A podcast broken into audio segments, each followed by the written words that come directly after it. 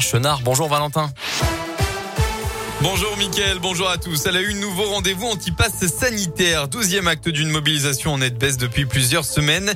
Plusieurs cortèges ont démarré devant la préfecture à Bourg-en-Bresse, place de Jaude à Clermont-Ferrand ou encore sur l'esplanade du musée de la mine de Saint-Étienne où la manif est notamment marquée par la présence de Jérôme Rodriguez, figure des gilets, jaunes.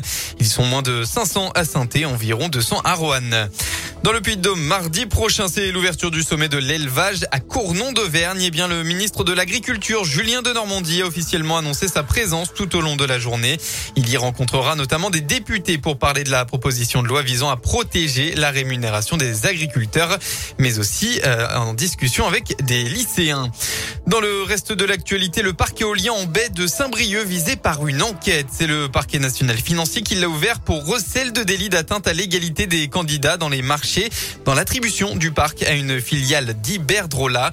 Un choix jugé irrégulier par le Conseil d'État. L'État aurait d'ailleurs favorisé El Marine plutôt que la société concurrente.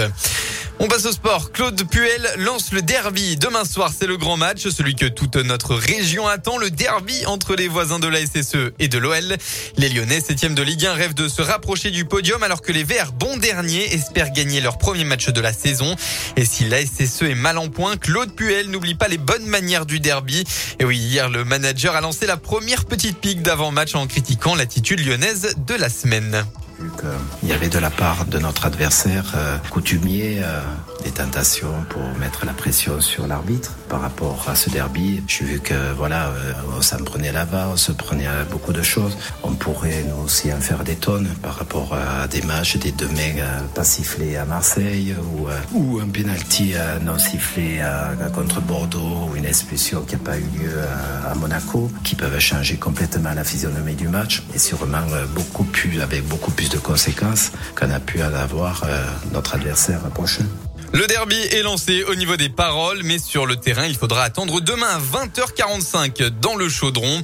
Hier, Lens a dominé Reims 2 à 0 et aujourd'hui deux rencontres attendues. Montpellier-Strasbourg qui vient tout juste de démarrer et Nice-Brest à 21h. En basket, coup d'envoi du championnat de France ce soir, première journée à l'extérieur pour la JL de Bourg. À 20h, les Bressans se déplacent à Pau pour bien démarrer la saison. La chorale de Rouen, accueille un très gros morceau, à savoir Monaco. Ce sera aussi à 20h. La météo, ça y est, le vent s'est levé hein, dans la région. Attention, il va s'intensifier au fil de la soirée et ça ne va pas se calmer avant demain soir. On va retrouver en cette fin de week-end des rafales allant jusqu'à 95 km heure par endroit. Demain d'ailleurs, le temps va empirer lui aussi avec des pluies orageuses dans l'après-midi et même de fortes précipitations en soirée. Côté Mercure, il fera au maximum de la journée entre 19 et 23 degrés.